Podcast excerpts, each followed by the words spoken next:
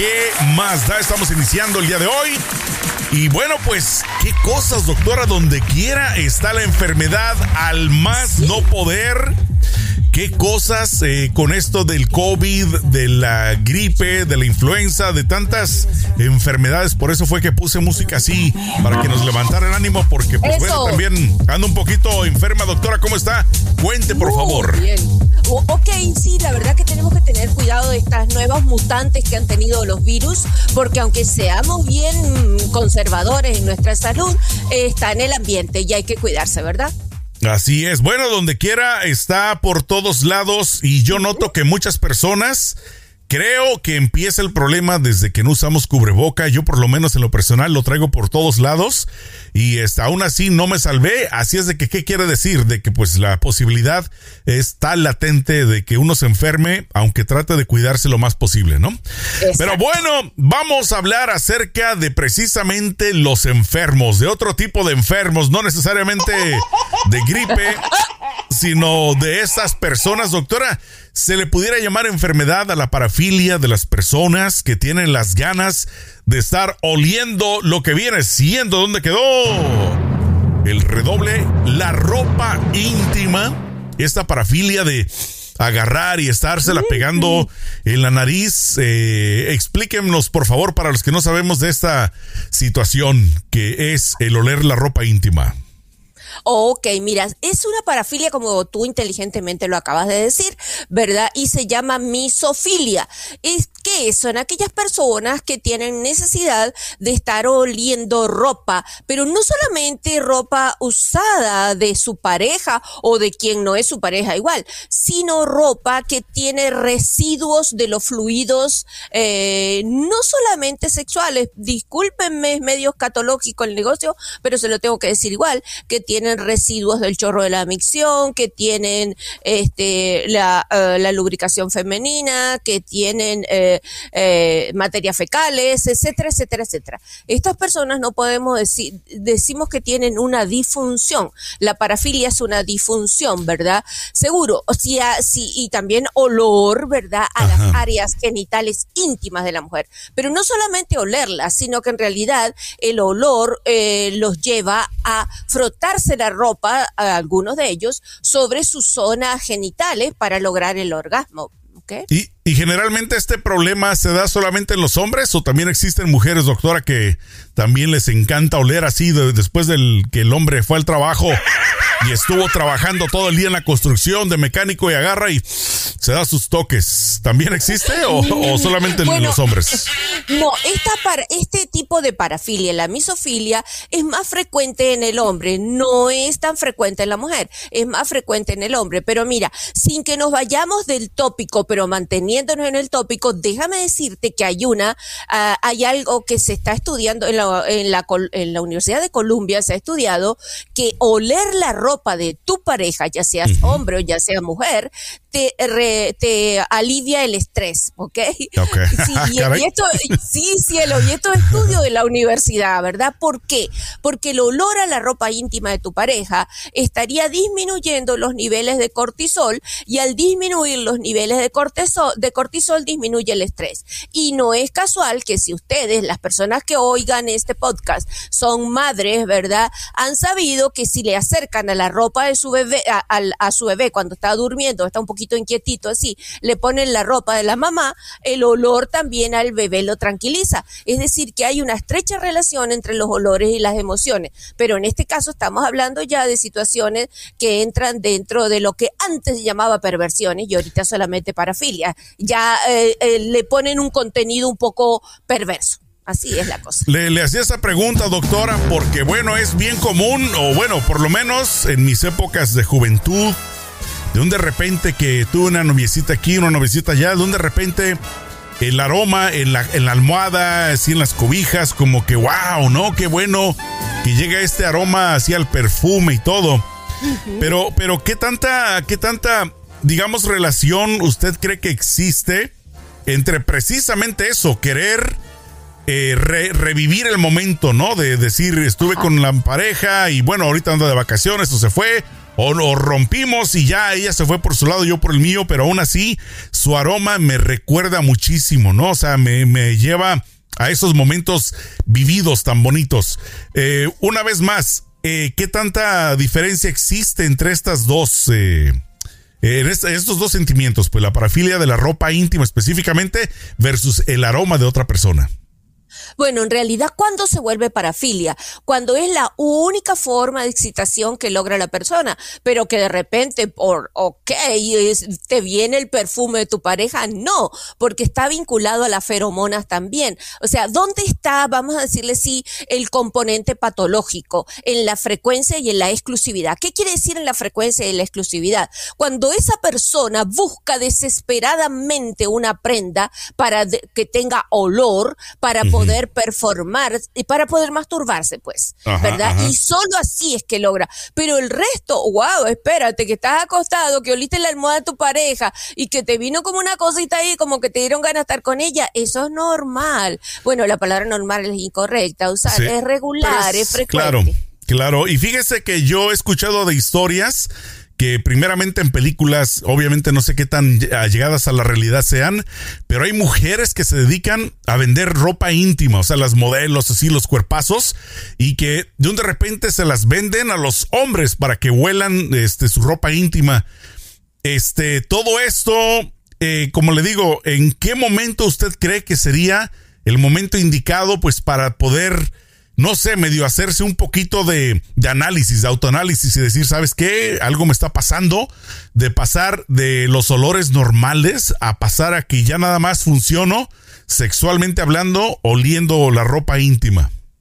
Ok, te contesto tu pregunta y te echo un cuento. Mira, eh, ¿cuándo es que pasamos de la rayita, verdad? Cuando no podemos tener sexo regular si no agarramos esa ropa, la olemos y la restregamos duro frente a eh, eh, contra nuestros órganos genitales para poder tener un orgasmo. Esa persona que se encuentra en esa situación ya está, ya pasó la raya, o sea, ya está parafílico total, ¿verdad? Ahora que una vez cada tanto te gusta el olor de tu pareja y dejó una ropita ahí y tú la hueles, eso no es nada, eso no es nada. O sea, lo grave es cuando hasta inclusive eres, eres capaz de cometer un delito, como yo creo que algún día lo hablamos, como robar ropa, ¿verdad? Hay personas, sí, me ha tocado ver eso de que se roban las de las vecinas, van y se les meten, tienen la ropa colgada y ¡zas! Y un de repente escuché el caso de un hombre de que había estado ya parece que en la cárcel varias veces porque precisamente por robo, por robo, porque estaba a cada rato robándole la ropa íntima a la vecina. Entonces, Híjole, eso ya como que pasa de muchas rayas, ¿no? Pero espérate, mira, deja que me cuente, que te cuente algo, lo cual es verdad. Hace poco te, tuve información y es más, conocí a la persona directamente, un, un, hombre joven, profesional, ejecutivo, que tiene un depósito, un depósito, ese es su trabajo, vender esa ropa, porque ¿dónde está la parte ilegal? Si la hubiera robado, pero él no la robó, la tiene, y la tiene acondicionada en cámaras congeladas, porque al congelarlo es que el olor se mantiene. ¿Verdad? Pero espérate, también existe la leyenda urbana. Yo como les, les conté, yo viví en Japón y trabajé allá, ¿verdad?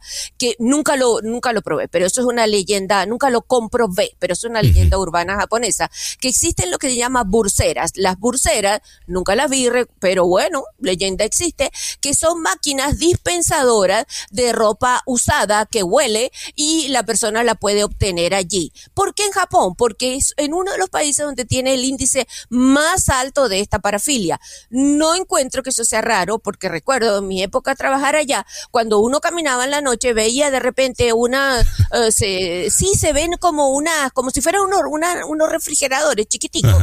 Seguro ahí te dan té, green tea, etcétera, etcétera. Pero que yo nunca llegué a los lugares medios ahí siniestrones donde capaz que existían las burseras, pues. Sí, de hecho sí los he visto, los he visto en reportajes. No te creo. De que sí, sí, sí, o sea, están como en cápsulas, así como si fuera un huevito como la figura de un huevo, oh. los meten ahí y en estas máquinas van y le, meten el billete, lo que sea, y ¡zas! sale la maquinita y ya tiene el calzón ahí adentro, el, hilo dental. Pero me imagino que tiene que ser ropa íntima así, pues puro hilo dental, porque imagínese un calzón de esos grandotes así, que parece paracaídas, ocupa una bolsa más grande.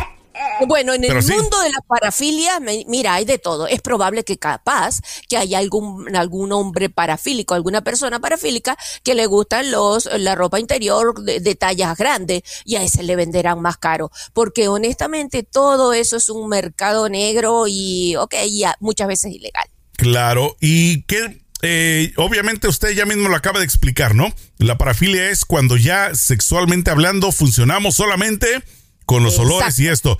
Pero no se le puede llamar parafilia a uno de que, por ejemplo, que le gustan los, los olores, eh, por ejemplo, de la comida, por ejemplo, de, los perfumes, de todo eso. O sea, uno está dentro de, lo normal. Eh, y otra cosa, no sé si usted conoce a un ex técnico de Alemania, no me acuerdo el nombre ahorita, pero él lo que le gustaba hacerse era meterse la mano acá adentro y se esculcaba ya el, el, el paquete y luego se llevaba los dedos y él mismo se estaba oliendo y en la parte de atrás. ¿Ese qué tipo de parafilia es, doctora? bueno, es una misofilia, es una misofilia consigo mismo, pero qué puerco, ay, perdón, no sabía eso, ay, pero qué cochino, no, por suerte. Ahí le voy a mandar el video para que lo vea cómo se... Y en cámara, en cámara, y nada de pena, nada de que, nada de oculto, entonces... Eh, este, este será como otro, digamos, como un departamento relacionado? Eh, mira, hay ciertos casitos parecidos al que tú me acabas de describir que están vinculados con la ansiedad, ¿verdad? Personas que, por ejemplo, cuando eh, tienen que resolver un problema, caminan y caminan en redes tuve un caso parecido, era un arquitecto, caminan alrededor, alrededor de la mesa de trabajo, exacto, y, y, realizan automáticamente ese gesto de ponerse la mano el, de, dentro de la ropa. De andarse esculcando, ajá. Esculcando, como dices Sacanse los piojos. A ver qué me encuentro por ahí. Ajá. Sí.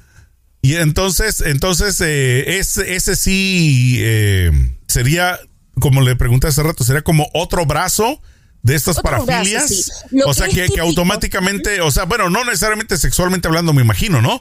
O sea, que no, no quiere decir que lo, lo hacen tal vez para satisfacerse, no lo sé, pero que simplemente tienen esa maña de estarse oliendo, de que en todo momento. Eh, en ese caso que tú me acabas de describir, pienso que estaba más vinculado a una conducta de, de anclaje. ¿Qué es una conducta de anclaje? Una conducta que la repites cuando necesitas tener cierta seguridad, pero lo que, lo que de origen al tópico del programa, ¿verdad? Cuando tú me preguntaste, es las parafilias sexuales, que aquellas personas que necesitan oler ropa usada y que tenga restos de fluido de cuerpo humano para poder performar, para poder tener sexo, y que llega un momento que esa es su única, exclusiva forma de excitación, y ahí es donde hasta cometen eh, delitos, ¿verdad? Por lo que acabamos de describir, todo un mercado negro de robo de ropa interior. Oh, y si ropa de lo famo de alguien famoso, es más cara todavía. Ahí sí aumenta la, la, necesidad, ¿no? De sentir a esa persona. Eh, honestamente me gustaría, doctora, tal vez alguno de sus eh, pacientes se anime, tal vez no, pero alguna persona que tenga esa parafilia, me encantaría escuchar de esa persona, ¿no? De cómo, de, de, dentro de su mente, qué es lo que le pasa, pues saber un poquito más para que personas que tal vez tengan la duda de si su pareja tal vez la tiene o de si ellos mismos la sufren. Si me explico para un tipo de análisis un poquito más directo, ¿no? De una persona eh, que tenga este problemilla. Estaría padre si algún día tenemos a alguien aquí de invitado. Doctora, el día de hoy lo hacemos así un poquito corto porque yo sé que se siente así enfermita y para que las personas pues sepan que está haciendo un esfuerzo la doctora de estar con nosotros el día de hoy. Pero sí, esta tosecilla, esta gripilla que no nos deja, doctora, lo importante es que ya vamos a salir, ojalá, porque ya el año se está yendo, pero esperemos que ya por fin se logre erradicar este problema que nos está atacando, ¿verdad? Seguro. Y nosotros los sexólogos somos como los cirujanos plásticos. Es bien difícil que venga el paciente a, a, exteriorizar que sí ha tenido esa necesidad, que se quedan calladitos. Claro. Es importante hablarlo. Importante, importante. Y por eso la doctora Miriam Valvel está disponible. Doctora, denles por favor el número telefónico para que le manden un WhatsAppazo y le hagan una consulta en privado para que saquen ese problema, porque me imagino que como todos los problemas son tratables, ¿no? Oh, seguro que sí. Me pueden llamar al 310-855-3707. 310-855-3707. Y en mis redes sociales, en Instagram, doctora Miriam Sexóloga. Y en Facebook, doctora Miriam. Perfecto, cuídense mucho. Nos vemos la próxima semana. Échenle mucho peligro.